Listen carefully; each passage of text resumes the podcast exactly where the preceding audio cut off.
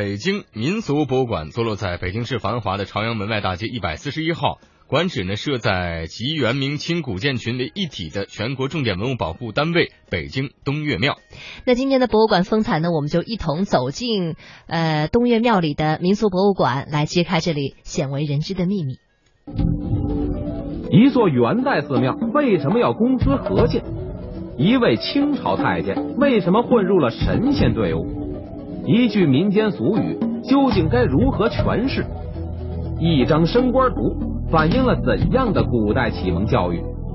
一座您熟悉的东岳庙，五个您不知道的为什么？这里是北京，即将为您解答东岳庙里的五个为什么。为什么东岳庙要公私合建？咱北京城里寺庙多，赤建寺庙更多。什么叫赤建呢？说白了，就是皇上出钱修建的。朝阳门外的东岳庙便是其中之一。要想弄清楚东岳庙的身份，进门咱得先往里走。后罩楼里的这块赤建东岳庙的石牌匾，就是他的身份证。但是这会儿有人站出来说了。说东岳庙并非皇产，而是公私合建，这是为什么呢？东岳庙供奉的是何方神圣啊？东岳大帝，也就是泰山神。他管哪摊事儿呢？这么说吧，凡是跟老百姓有关的，什么生老病死、生儿育女、升官发财，他都管。所以我们有理由认为，东岳大帝是最亲民的神仙。话说元朝那会儿，有一位叫做张留孙的玄学大宗师，考虑到元大都里边没有泰山神东岳大帝的行宫，就自费在朝阳门外买地建庙，还宣称坚决不受皇家资助。但个人的力量毕竟是有限的，这财力、人力、物力没使几天就透支了。元仁宗一瞧，得了。这也是为了北京城建设，不是？您也别强弩了，政府全力支持您吧。就这样，一座公私合营修建的东岳庙算是建起来了。皇帝还赐名东岳仁圣宫。当年这儿可是全北京最繁华、最热闹的地界，甭管是达官显贵还是平民百姓，逛街逛庙会全奔这儿。东岳庙的庙会。也就成为了咱北京最早的庙会。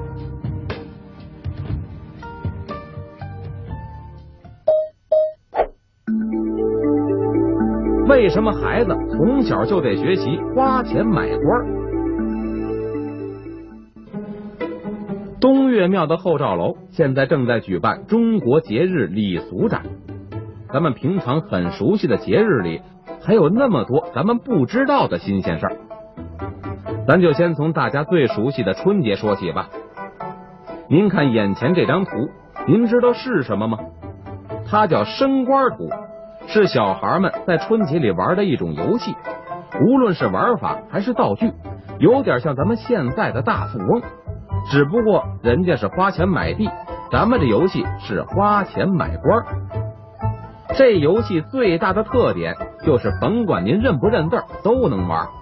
所以小孩子们很容易上手，玩家都是从白丁起步，一步一步的通过童生、秀才、知县、翰林、状元、尚书等等等等所有的朝廷机构，最后一直升到太师，就是当了皇帝的老师，这才算赢。这么多的官都写在这一张纸上，哪官大哪官小，都有什么官，孩子早就烂熟于心了。要是搁过去，肯定有不少家长都偷着乐呢。说好听的，那叫孩子从小就了解社会的组织结构；说不好听的，这不打小就把孩子往歪路上引吗？认为花了钱就能买个官当。幸好咱现在只是看看这张图，你要是让孩子玩这个，可一定要谨慎考虑，千万别让这卖官鬻爵的事儿从娃娃抓起呀。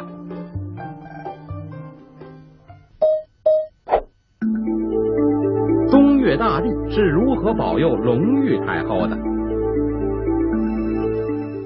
东岳庙的岱宗宝殿里供奉的是东岳大帝，他主要负责的是老百姓的生老病死、消灾除难、逢凶化吉。当年老百姓进了庙，都直奔这儿祭拜东岳大帝，许愿求签。话说清朝光绪年间，一天，隆裕皇后到东陵祭祖，路过了东岳庙，想进来休息一下。当时隆裕皇后的轿子要绕过岱宗宝殿，沿东边的月台走到后罩楼的休息室。可这不到两米宽的月台，愣是要走一顶八抬大轿，您可想而知这得多难呐！果不其然，出事儿了。后边的轿夫一个拐弯没看清，一脚就踏空了。幸亏这轿子没翻下去，只是大晃了一下。可把这八个轿夫给吓坏了，真要是给龙玉摔出去，甭问，肯定里边的就没命了。可说来也怪，龙玉连个声都没吭，看来全仰仗东岳大帝的神灵保佑了。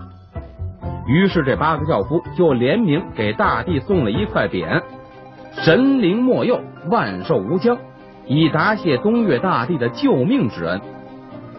现如今这块匾我们没看见。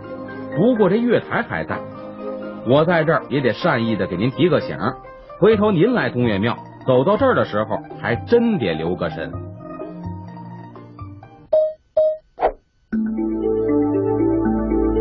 为什么清朝太监能够混入神仙队伍？要问咱东岳庙里什么最多，那就属神像了。放眼一看，大大小小的三千多尊呢。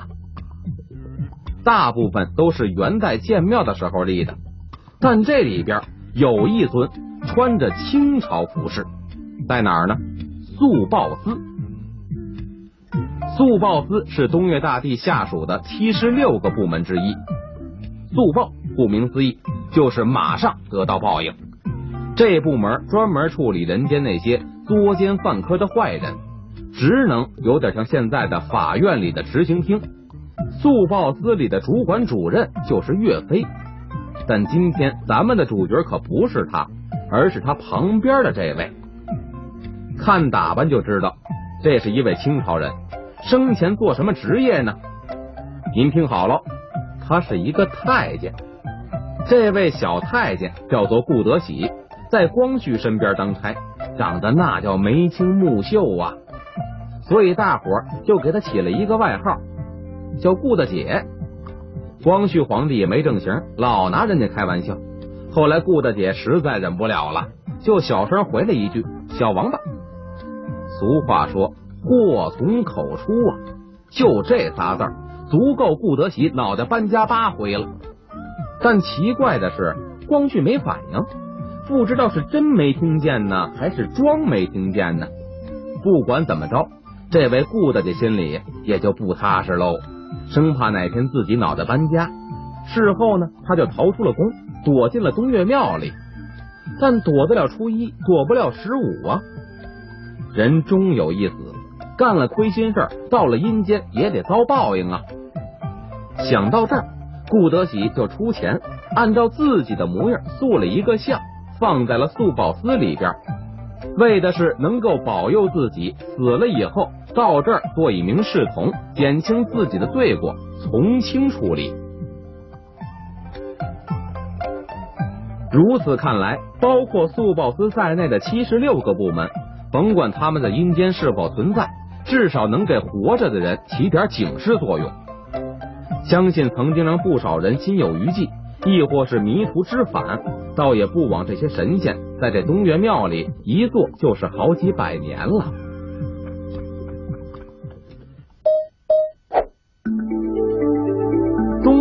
里的石碑为什么那么多？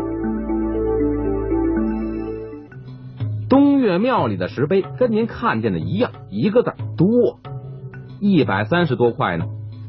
我先跟您念叨念叨，这些石碑都是打哪来的？自打东岳庙面世的那天起，这儿的道士就没超过二十个人。庙里要举办个庙会呀，举行个活动啊，干活的人肯定不够。所以民间就自发的组织了很多乡会，就是咱们现在说的义工。他们把东岳庙里的工作一分二六五，都包产到会了，管卫生的，管维修的，干什么的都有，不要报酬，只要立碑，为的是记录乡会和会员的名字，能让他们万古流芳。老北京有句顺口溜：机灵鬼透两杯，小金豆子不吃亏。这话说的就是东岳庙里的四块石碑，不过现在只能找到三块。我这就给您念叨念叨，机灵鬼儿，您眼前这块重建东岳庙金灯碑记的石碑，就是顺治年间相会修完灯立的。碑座两侧这提着灯笼的小道童，您看准了吗？这二位就是机灵鬼儿。传说这碑的年头立得一长就通了灵，这俩小道童愣是活了，还经常提着灯笼到外边玩去。有一回买糖没给钱，让人家找上门来了，把东岳庙里的道童翻了一个遍，最后在碑上发现了这两个小家伙。为了防止他们再去惹祸，一个灯笼被封了，一个脚被捆了。打那以后，他们还真就没再出去过。后来这二位就成了机灵鬼的代言人。不过这话要说回来了，现在好多人一夸奶孩子聪明。就说他们是机灵鬼。下回您再拿这话夸孩子的时候，还真得三思一下，看好自家的孩子，别像碑上那两位，没把这机灵劲儿用对地方。透亮碑儿，透亮碑儿说的就是白纸盛会碑记的这块碑。这白纸盛会是专门给到东岳庙来烧香拜神的人提供香纸的。别看人家的工作不怎么起眼儿，但立的这碑可够标新立异的。绝就绝在碑首上刻的这两条盘龙了。您看这龙身上镂刻出了六个小洞，这叫透雕。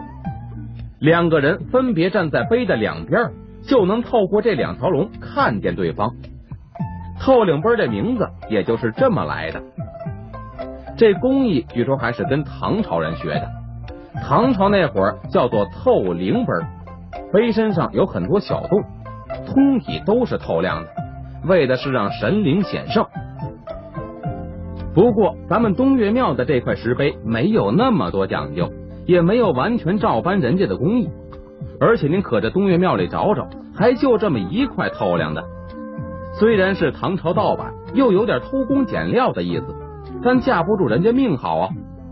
诞生在东岳庙里，独树一帜，人气鼎盛，这才一路走红的，直到现在。小金豆子，说起这小金豆子，您可得睁大了眼睛仔细的瞅，它不是某个乡会立的石碑，而是躺在地上的一块青白石条。您瞅准喽，就是铺在岱宗宝殿月台西边的这块。当初刚铺完的时候，太阳一照。上边立马就出现了很多豆子大小的金点儿，现在可能看着不是很明显了。当年到东岳庙的老百姓发现了这块石条以后，都以为是东岳大帝有点石成金的本事。